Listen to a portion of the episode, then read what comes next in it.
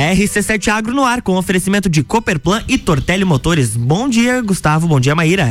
Bom dia, ouvintes da Rádio RC7. Bom dia a todos que são apaixonados pelo agro, que querem se interessar por essa, por essa atividade tão importante é, no nosso dia a dia para o nosso país, né? Maíra Juline, bom dia. Bom dia, Luan Turcati. Bom dia, Gustavo. Bom dia, Luan. Maíra Juline, hoje nós vamos estar falando talvez sobre uma das áreas que o povo lagiano e da região serrana mais entende, ou pelo menos que tem mais afetividade, seja ela é, principalmente cultural, né? É, Araucária pra gente, Maíra Juline, foi e é um dos grandes símbolos da nossa região, né? E a gente demorou a trazer alguém que falasse sobre isso, né, Maíra Juline? Porque é, o símbolo da nossa cidade é a Araucária. Né? E a gralha azul e todo esse contexto dessa biodiversidade que se forma é, por baixo dos campos das araucárias, né? Ou seja, toda a floresta que se faz, ela se faz por baixo das araucárias, né? Porque ela, ela é dominante, ela, ela tá por cima disso tudo, né? E, e araucária nos traz a, reflexões de ciclos de vida, né? Não o que é certo ou o que é errado, mas o que aconteceu ao longo da nossa história. Né? Então eu gostaria de passar para você, Maíra Jolini, que tanto gosta de apresentar os nossos convidados. Bom dia, Gustavo. Bom dia, Lua. Bom dia a todos os nossos convidados. É um prazer estar aqui com vocês mais uma manhã. Então, Gustavo, vendo a tua fala, né? Primeiro que a gente já vem inspirado quando toca essa nossa nossa vinheta, né? A gente já fica todo inspirado aqui para falar. E aí, vendo essa tua fala inicial, é, é muito bonito quando você entra embaixo de uma floresta de araucárias, você fazer aquela contemplação, né? Você fazer a observação e ver aqueles seres gigantescos, jurássicos ali, né? É, e o que a gente observa que quando vem pessoas de fora para nossa região, como é lindo ver a expressão dessas pessoas quando elas dão de frente com uma araucária ou com uma floresta de araucária. Elas ficam encantadas. E é esse mesmo sentimento que eu sinto quando estou próximo de, né, de uma floresta ou de algumas plantas, né? Então é, é muito bonito, é muito bonito mesmo. E realmente a gente demorou para trazer alguém e realmente foi, é, digamos assim, que nosso poder de convencimento, né, Gustavo Tais? Olha aí, ó. Ó, a Siri, a Siri tá bem louca já, Maria.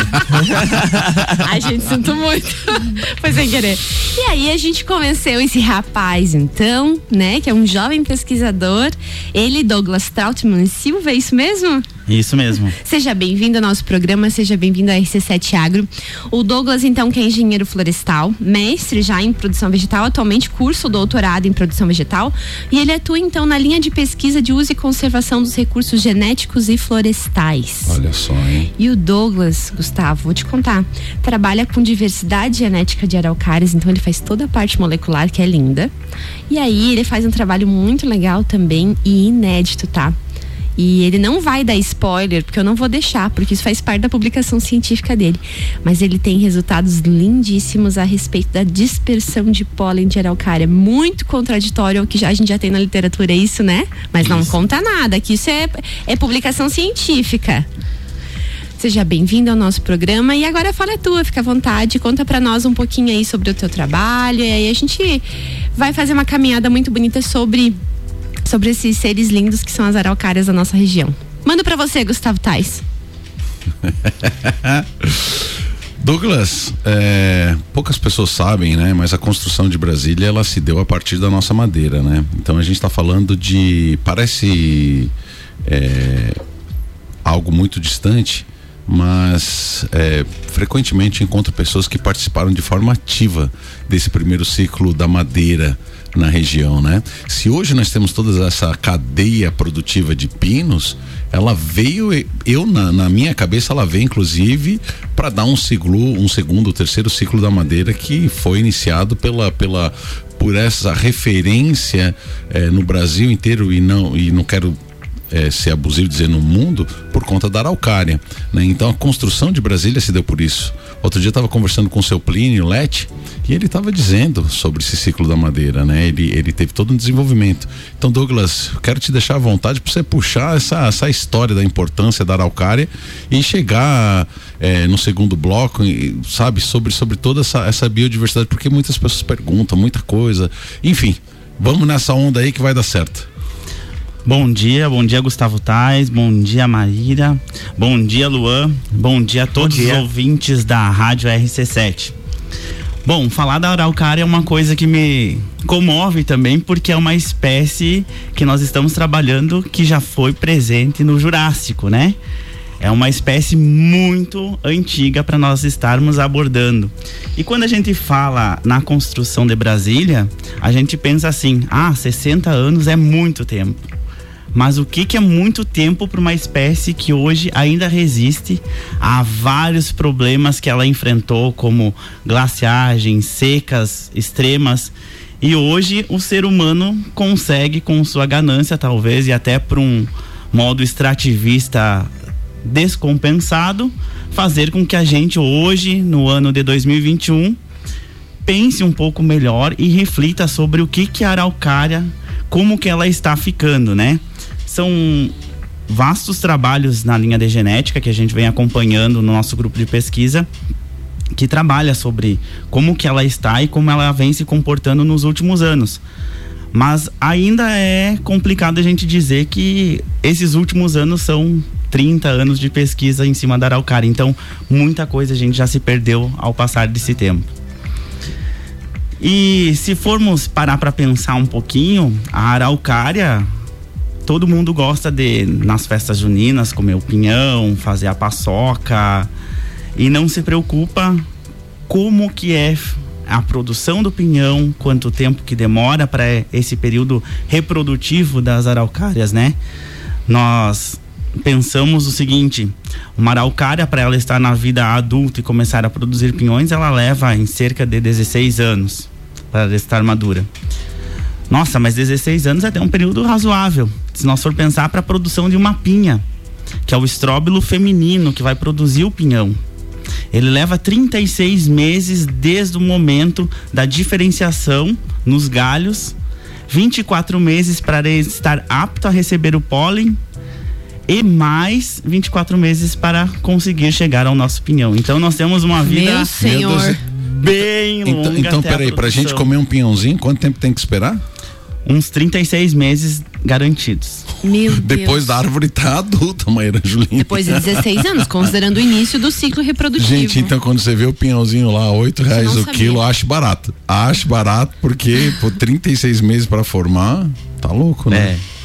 É, e é engraçado, né? O período da fecundação ali que a gente. ó, o povo, né? Os ditos populares dizem que são dois anos que tem pinhão, dois anos sem.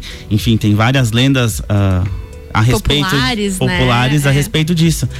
Mas é importante a gente pensar na sazonalidade também que esse evento ocorre, né? Como a Maíra falou, não vou dar spoiler aqui do meu trabalho, mas é bem preocupante porque vários autores na década, no ano de 66, Heinz Klein, por exemplo, eles falavam que tinha distribuição de pinhão durante o ano todo, somente no, ano de- no mês de janeiro que não tinha produção de pinhão. E hoje, imagina, ah, ah, no ano de 1966. Então, há pouco tempo já existiam esses relatos. E hoje a gente não consegue ver, por mais que tenha alguns conhecimentos de Caiuvá, ah, São José, variedade da angustifolia. Então, alguns que ainda a gente consegue perceber na, nos dias atuais. Isso já foi perdido, então, uma boa parte genética nessa distribuição da, das sementes de araucária. Gente, deixa eu fazer o. puxar aquele o gancho Gustavo Tais, né?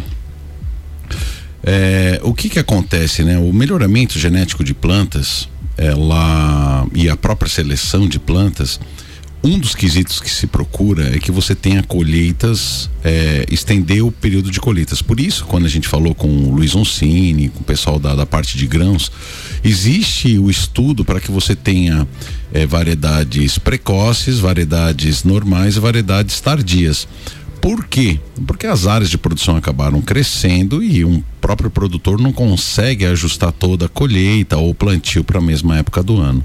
Então, por isso que é importante trabalhar com variedades, né? Ou seja, é, para que você estenda o período de colheita e você possa estar, então, é, fornecendo aos teus clientes produto por um período mais longevo, certo? É, na araucária, a gente até então eu não sabia que a gente não tem variedades, até mesmo porque você não tem a multiplicação assexuada ainda de, de, de, de, de araucária. Eu até ouvi um fornecedor meu esses dias falando que já está vendendo araucária enxertada. Até depois eu perguntar pro Douglas Trautmann. Eu, eu, eu, eu não sei, tá? Eu não quero dizer que tem, mas vou perguntar para especialista. Então, a partir de se existe já de fato a, a reprodução assexuada por enxertia de araucária, aí tudo bem, ele vai estar tá fornecendo um, exatamente o mesmo indivíduo. Mas o que a gente sabe até então é que era o cara você multiplica ela por semente. Então você multiplicou por semente, pode vir qualquer coisa, característica do bisavô, do vô, do tataravô, enfim, né? Então, quando você dizer esse meu, essa minha árvore é cajuvá, pode ser uma referência pelo período que, que se colhe daquilo ali, mas não é uma variedade ainda registrada, ou seja, o que, o que tenha um padrão normal é muito legal pegar o gancho aqui do Douglas, porque em 1960, que é essas referências bibliográficas que o, que o Douglas trouxe, é quando a gente tinha a maior, a maior quantidade de espécies espalhadas por toda a nossa região. Ou seja, nós tínhamos vários indivíduos, vários irmãozinhos, cada um com uma característica. Então, eu de fato acredito, quando você tinha, vamos supor que hoje, gente, não estou dizendo o número correto, tá? Mas vamos supor que hoje a gente tenha um bilhão de indivíduos né, de araucárias por toda a nossa região. Naquela época nós tínhamos 100 bilhões. Então, se você tem 100 bilhões de pessoas diferentes, sim, é possível que você ficasse um mês apenas sem comer pinhão, porque você teria indivíduos soltando com características diferentes de precocidade e, e de, de, de produção tardia que sim, eu acho que poderia ser colhido com, com tranquilidade. Agora, o que, que aconteceu ao longo desse período? Foi se extraindo os indivíduos, foi diminuindo a quantidade de araucárias. E isso é o grande apelo do Douglas buscar toda essa capacidade genética, todo esse esse respaldo de indivíduos hoje em dia que deve ser o grande desafio, né, Douglas? É isso ou falei mentira? Não, falou correto, Gustavo. É bem complicado mesmo a gente conseguir uh, retomar essas características, porque quando a gente uh, vê a esse, a esse tempo, né? Você falou em números e eu posso te afirmar em números reais, há 40 anos atrás, a região de Santa Catarina era coberta 48% do território com floresta umbrófila mista, tá? Que é a floresta das araucárias. Uau. E hoje nós temos esse número reduzido para menos de 29%. Ou seja, tem uma fragmentação florestal imensa e essa fragmentação ainda, o que que acontece? São distúrbios, né, que ocasionaram e pelo poder extrativista da população fragmentaram e tornaram capões em meio a campos, em meio a lavouras e cada vez mais esses capões estão mais ralos ainda. E é um fato preocupante também, não, vou dizer assim, não só para a araucária, mas sim para todas as outras espécies que estão no subbosque dela. E uma das mais importantes que todo mundo também gosta é o chimarrão, né? A nossa Ilix paraguaiensis, a erva mate, a, a guajuvira, a guabiroba, o xaxim. Então, são espécies que estão no subbosque da araucária, dependem desse microclima e aí estão cada vez mais ameaçados também. E tu sabe uma coisa que a gente observa? Tu entra numa floresta, vamos, vamos dar um exemplo aqui indo pro painel ali, tu tem várias florestas de araucária, né? Tu entra embaixo de uma floresta dessa, você só vê indivíduos adultos. É muito difícil, você encontra pouquíssimos indivíduos jovens ou em desenvolvimento inicial. E, e, e, isso também me preocupa um pouco né? Porque você não tem uma renovação de ciclos ou se observa uma pequena renovação.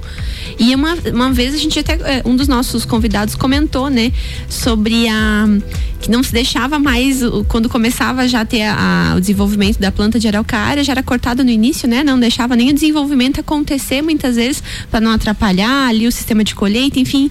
E aí não há renovação desses indivíduos mesmo, de uma forma como um todo, frente às preocupações aí para o desenvolvimento do agro, né? Você sabe que, que esse tema que você está trazendo, Maíra, eu ainda queria trazer duas pessoas que pensam totalmente diferentes, tá? Eu tenho um amigo, não vou citar nome, tá? Mas ele diz que hoje é, existe a diminuição das araucárias exatamente porque as autoridades não deixam fazer o corte.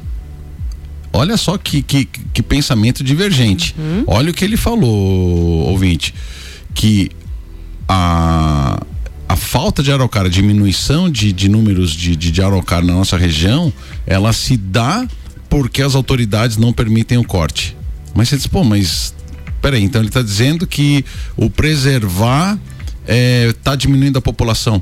A teoria desse meu amigo, ela parte do seguinte princípio: a partir do momento que as autoridades não deixam cortar, usar o manejo, inclusive para a própria utilização dentro da sua propriedade rural, faz com que o, o, o, dono da propriedade rural, quando tem um indivíduo pequeno, ele corte. Porque passa a ser um passivo araucária dentro da sua propriedade, porque diminui a área de pastejo, né? O gado já não pasta embaixo, tal, tal, tal. Daí o que que acontece? Essas araucárias, assim como nós, embora elas sejam centenárias, né, Douglas? Quantos anos vive uma, uma, uma araucária? Olha, já tem relatos de 500 anos uma araucária. Então, então veja bem, mesmo que ela tenha uma longevidade de 500 anos ou mais, seja lá o que for, ela morre assim como nós. Então, se não existe a renovação, existe sim a diminuição. Né? Mas eu queria ter alguém, eu não sei qual que é a, a, a, posição do Douglas, mas tem gente que diz que tem que preservar, né? Mas como motivar o produtor rural a fazer de fato esse manejo? Nós vamos deixar isso para o segundo bloco. RC7715, RC7 Agro aqui no Jornal da Manhã tem oferecimento de Cooperplan, Cooperativa Agropecuária do Planalto Serrano, muito mais que compra e venda de sementes e insumos. Aqui se fomenta o agronegócio e Tortelli Motores, a sua revenda estilo para lajes e região.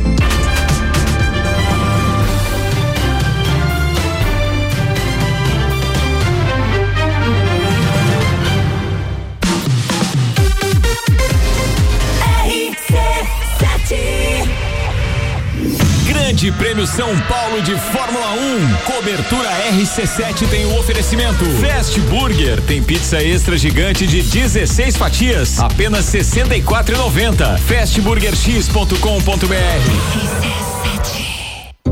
O setor agropecuário da Serra Catarinense encontra na Cooperplan o seu parceiro de negócio. A Cooperativa Agropecuária do Planalto Serrano é muito mais que apenas a compra e venda de sementes e insumos. Aqui se fomenta o agronegócio. A cooperativa está aqui sempre com você, fortalecendo a empresa e o associado. É a nossa tradição. Uma parceria de vida, pois temos raízes na mesma terra. Conheça melhor a Cooperplan 3226-0515, na área industrial de Lages.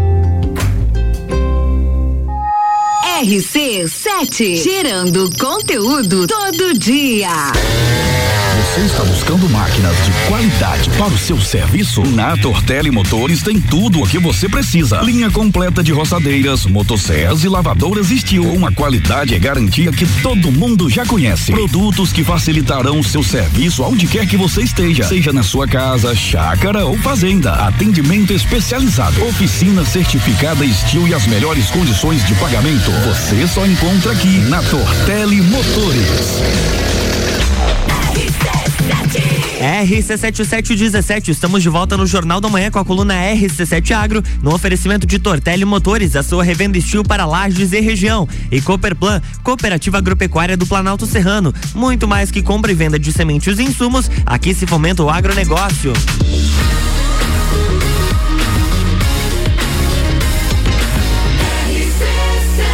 A número 1 um no seu rádio tem 95% de aprovação.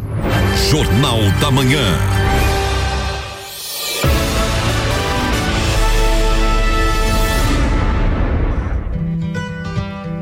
Estamos de volta, bloco 2. Bom dia, querido ouvinte. Eu sou Maíra Juline, estou com meu companheiro de bancada, Gustavo Tais. Seja bem-vindo ao RC7 Agro. É, você que está no carro, tomando seu café, seja bem-vindo. Hoje nós estamos falando sobre araucária, né? Um grande símbolo para nossa sociedade lagiana como um todo, né? Toda a região. Bom, Douglas, é, falando, dando continuidade ao bloco anterior, nós estávamos falando sobre essa questão né, de cortar ou não cortar a araucária. Gostaria que você falasse sobre o seu posicionamento em relação ao manejo. Bom, bom dia, ouvintes, novamente. Uh, a questão do corte está ligada ao plantar, tá? Como em uma lavoura a gente planta, a gente colhe, em uma floresta nós não plantamos, nós apenas ganhamos isso. Então é muito interessante na parte do manejo nós também criar essa técnica de plantios de araucária. Só vai ser possível num futuro, talvez não tão distante assim, nós conseguirmos cortar araucárias e fazer o devido manejo e tornar mais lucrativa ainda as nossas propriedades, se nós tivermos um planejamento. Eu acho que a palavra-chave para o manejo da araucária é o planejamento. E o planejamento uh, com uma sólida base em pesquisas, em como está a biodiversidade das araucárias, né? Porque uma vez que foi fragmentada no passado, hoje nós teríamos que recompor essas partes fragmentadas. Então, como é que a, a legislação se comporta hoje? Hoje é proibido o corte da araucária, uma vez que os indivíduos estão cada vez mais isolados ou eles estão agrupados em capões, né? E isso acontece o que do nível genético? Acontece uma endogamia, um cruzamento entre indivíduos aparentados. Ou seja, se nós não expandirmos um pouco essa área, nós não vamos ter cruzamento genético. Deixa eu fazer uma pergunta. É, falando sobre essa fragmentação, é, a gente pode considerar que isso se deve àquela extração da madeira que houve lá 60 anos atrás? Isso já contribui para essa fragmentação? Com certeza, porque há 60 anos atrás nós não tínhamos um conhecimento e técnicas laboratoriais para saber como que está a dinâmica, como que está a genética, como é que está a estrutura populacional das florestas. Há 60 anos atrás nós não tínhamos isso, como não tínhamos também teste de paternidade. Então, hoje, o que, que como é que a gente sabe geneticamente como uma floresta está? É com testes de paternidade como é feito em um humano. Você sabe que agora me veio, me veio uma reflexão. Gente, me corrija se eu estou errado, Douglas, mas só me veio um insight. Gente, se você quer dar um equilíbrio para tua floresta, você quer reflorestar, não plante os, pinhão, os pinhões que você colheu. Troque com colegas de outras regiões. Falei besteira, Douglas? Não, não falou besteira. Por quê? O que que acontece? Nós, hoje, por essa fragmentação, e a dispersão de pólen ela fica muito concentrada. Já existem trabalhos no nosso grupo de pesquisa que conseguiram chegar a uma distância mais ou menos uh, rastreando esse pai e essa mãe tá? Geneticamente, numa distância de 637 metros, tá? Mas isso é Mas é um. É pouco, é pouco. É pouco. Ou distância... seja, acaba caindo no chão e não polinizando. Muito acaba caindo no chão e isso tem muito a ver com as questões climáticas. Uh, eu não sei os resultados deste ano ainda, não, não vou falar besteira, mas o que que aconteceu? No evento polínico está chovendo muito. E o pólen da araucária não tem nenhum inseto, nada que vá fazer a polinização. Ou é seja, vento. é só pelo vento. E o que que acontece? Se nós tivermos um, um vento com menos de 7 km por hora, esse pólen ele vai cair todo no chão. E se nós tivermos algumas rajadas de 80, 90, 100 km por hora, que seria já demasiadamente alto esse, esse valor, então esse pólen poderia ser carregado a uma distância muito maior. Mas e como está essa fragmentação? O que que acontece? Não adianta o pólen também sair voando a 637 metros e cair ou num rio ou numa lavoura, não vai adiantar de nada para a polinização da araucária, né? E lembrando que as pinhas, elas estão na parte superior, né? Então, esse pólen, além de sair de uma altura X, ele tem que chegar numa altura X mais Y. Uhum. Então, é, é bem complicado. Então, plante araucárias nos cumes das montanhas. Entendeu? Pra que. claro que daí tá alto, né, Maíra Juliana? É, e é isso, a questão que eu falei do planejamento, o planejamento das propriedades é muito importante porque se tu chega numa propriedade, é difícil a propriedade que não tem uma laje de pedra ou um, um cerro que é improdutivo. E essas partes improdutivas, para araucária é excelente. Então, o planejamento da propriedade, você consegue associar conservação, a, consegue associar produção e do ponto de vista das florestas isso é muito importante porque você está tornando como se fosse pontos onde uh, seriam quase que abrigos. Então, um pólen pode pular de um ponto para o outro e assim ele vai migrando entre capões e capões e aí conseguimos ter uma melhor qualidade na diversidade genética dessa árvore maravilhosa. Eu quero fazer uma pergunta para o Douglas. Douglas, a gente tem aqui um perfil de muitas pessoas que têm propriedade rural, tá? Me diz uma coisa, é... As pessoas que querem de repente, que já começam a ter essa consciência ambiental, ela tem lá um capão de mato qual distância seria ideal para que eles plantassem dentro desse capão de mato uma muda da outra ou a distância de uma araucária já grande, digamos assim, para ser legal? Tu, tu, poderia me dizer mais ou menos? Olha, a distância vai ser muito relativo com o princípio, né? Como hoje nós não temos uma não os produtores rurais não estão interessados em plantar araucária porque ainda é ilegal e é criminoso o corte, mas uma distância boa seria uns dois, três metros entre indivíduos. E o que que acontece? Eu uh, não quero dar spoiler para um futuro próximo, mas quem quer hoje conservar a alcária e visualizar talvez um possível corte no futuro, porque imagina, ela demora 16 anos para começar a produzir. Então, num sistema extrativista aí de, da coleta do pinhão, você já vai poder em 16 anos começar a ter um lucro, mas essas toras com 16 anos ainda vão estar muito finas. Tá? Que não foi o caso do que aconteceu com essa extração de madeira que foi para Brasília, que eram indivíduos extremamente grossos, então tinham com certeza mais de 100, 150 anos, tá? E o que sobrou são indivíduos que nós temos hoje, indivíduos extremamente finos com em torno de 30 50 Ou anos. Ou seja, a genética é de madeira que não desenvolveu tanto quanto aqueles que são mais fortes, né? Com certeza, foram indivíduos, indivíduos mais superiores. jovens, né? É? Porque foram enviados indivíduos mais, mais, mais velhos, mais, mais antigos. É. Gente, mas eu quero inclusive falar, tem uma curiosidade para aquelas pessoas que querem plantar, né? Embora a araucária seja uma planta dominante, você vê ela por cima dos bosques, é muito interessante que me perguntam ali na floricultura. A araucária, na sua fase inicial, o pessoal planta ela no meio do campo e ela sofre muito é interessante, mas lembrem que a araucária se desenvolve quando cai a pinha, ela fica na sombra por muitos anos, né, Douglas? Então é interessante porque a gente planta as mudas direto no sol quando na verdade a gente deveria plantar lá na sombra ou fazer uma proteção de sombra. Estou errado, Douglas? É que o que, que acontece? Na natureza, muitos indivíduos eles não conseguem chegar ao estágio adulto devido a esse uh, sombreamento excessivo quando está no meio da floresta, né? Então, somente haver uma clareira, um evento climático fazer uma clareira, ela vai conseguir crescer e se tornar adulta. Mas muitos indivíduos ficam por muitos e muitos anos no estágio juvenil ou no estágio regenerante e não consegue chegar a esse indivíduo adulto por causa do excesso de sombra. Quando a gente planta direto no sol, o que que acontece? Ela vai, ela é uma espécie heliófila, ela é extremamente necessária de luz, por isso que ela ocupa o céu superior da, das florestas. Mas nesse estágio inicial, quem é que não gosta de um pouquinho de sombra e água fresca, né? Até a araucária gosta. Mas é, vale ressaltar que ela cresce muito bem no sol, tá? Ah. Em pleno sol ela vem bem. E um gancho que eu queria puxar antes ainda do plantio das araucárias, Gustavo e Maíra, é o seguinte: se nós em um futuro começar a preservar as araucárias e nós ter um como se fosse um plano de manejo, os produtores que estiverem interessados plantem essas árvores equidistantes, porque isso para o Código Florestal Nacional ele considera-se como se fosse um plantio.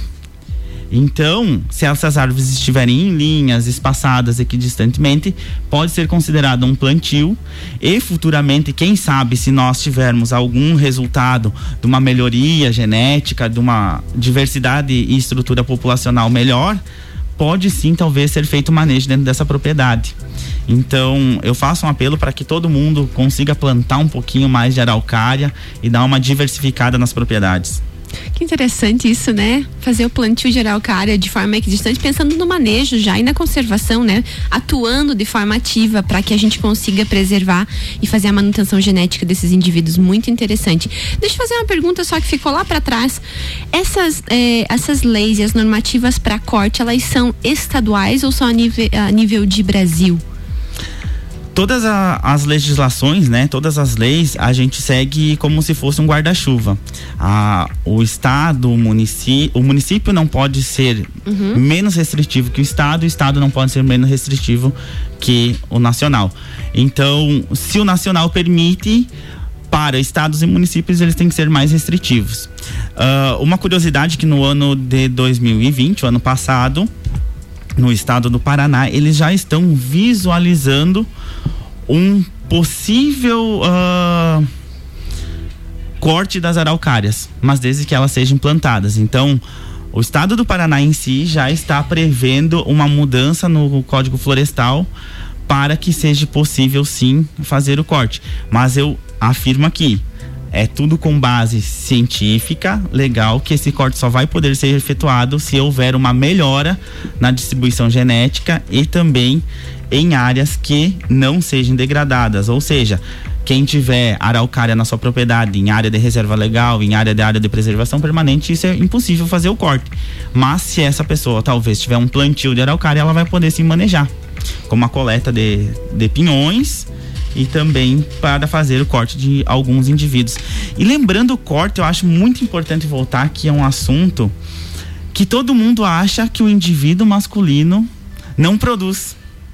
Mas sem esse indivíduo masculino ter o pólen para produzir, acaba não tendo uma quantidade de pinha suficiente. E isso toma, é o que. Gustavo Tais, toma. Eu andei podando minhas araucárias, gente. Culpa minha. Eu podei lá o, o, os indivíduos machos mesmo. Eu... eu vou contar, né? Nós temos um terreno no painel painel, o lugar que mais tem araucária no mundo. No nosso terreno, não tem um indivíduo feminino, só tem masculino. Não tem um indivíduo feminino. Então, assim, tu pensa numa área gigante, mas não tem um indivíduo feminino dentro do nosso terreno. Viu, Douglas? Esse teu toque é, é, é, é, é muito interessante. interessante. Parabéns pela abordagem. Douglas, nós estamos caminhando aí para o final. Foi uma.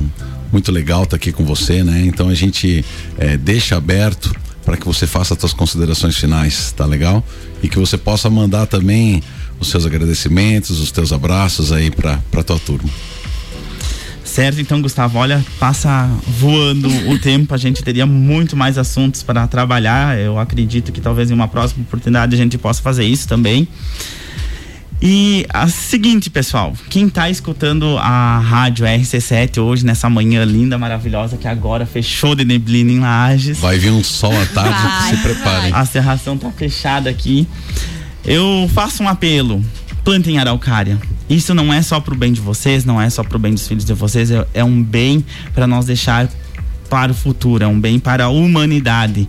Se nós recebemos uma espécie que veio do Jurássico e a gente está produzindo, a gente está desfrutando desses pinhões, eu acho muito importante a gente fazer essa recomposição, ou ao menos esse pensamento para as próximas gerações, o que, que a gente vai deixar.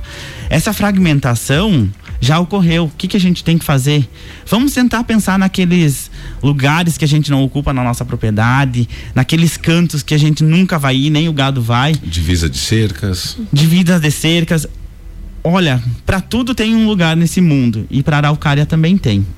Eu acredito que quem quiser produzir, quem quiser melhorar a quantidade de produção de pinhões, tem que dar uma pensadinha na quantidade de indivíduos masculinos para femininos. Vamos dar uma equilibrada, vamos tentar pegar a semente com os vizinhos mais distantes para fazer esse fluxo genético, para dar ah, aquele gás assim no potencial genético dessas plantas. E quem sabe a gente ainda consiga resgatar alguns dos indivíduos que Heinz e Kleins falaram nas nove variedades que tinham distribuição de pinhão ao longo do ano inteiro.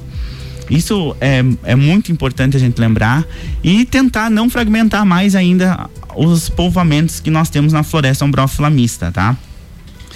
E meus agradecimentos vai ao grupo de pesquisa, né? Nada mais é que é uma segunda família que a gente tem na universidade, é onde a gente consegue debater, consegue discutir sobre esses assuntos e cada vez mais a gente pensa num futuro, não só num futuro muito próximo, mas num futuro bem mais além, a gente pensa sei lá, 60, 100, 120 anos para frente do que a gente vai deixar e vai contribuir. Os estudos na academia, todo mundo pensa assim: "Ah, fica só lá". Não, são estudos aplicados. Eu acho que assim que esses estudos, principalmente na área agrícola, são estudos que vão nortear o planejamento das propriedades, porque sem um planejamento correto nas propriedades, nós não vamos ter uma diversificação nela e não vamos ter um lucro. Agradecer também a minha família, minha esposa que tá lá escutando do ladinho do meu futuro baby também. Ai, que lindo, ele tá todo inspirado em vai ser papai, né? é, é uma graça de Deus. Eu acho que a gente tem que deixar descendentes, né? A Araucária deixa, nós também bem. deixamos. Agradecer também o pessoal da Escola Agrícola, que é uma outra casa que eu trabalho, né? Uh, sou professor no Colégio Agrícola e eles estão lá também escutando e mandando boas energias para nós. E agradecer a Maíra, ao Gustavo por esse convite. Eu acredito, no começo eu tava meio receoso de vir aqui na rádio, porque falar de araucária é um tanto polêmico e muita gente talvez não goste de escutar nela, né? Tanto é que cortam antes dela chegar no estágio adulto. Exato. Mas é uma boa nós começarmos a mudar a opinião, dar uma pensada melhor. Acho que a única coisa que nós vamos cortar agora é o nosso programa, né? Não, Luan, Débora você já viu o dedo gente, dele? né? Olha o dedo Já. dele ali, ele já tá com o negócio Eu não pronto. vou nem dar tchau. Tchau pra todo mundo. Um beijo pra vocês. Até semana, semana que vem. Semana que vem tem mais RC7 Agro aqui no Jornal da Manhã com oferecimento de Cooperplan e Tortelli Motores.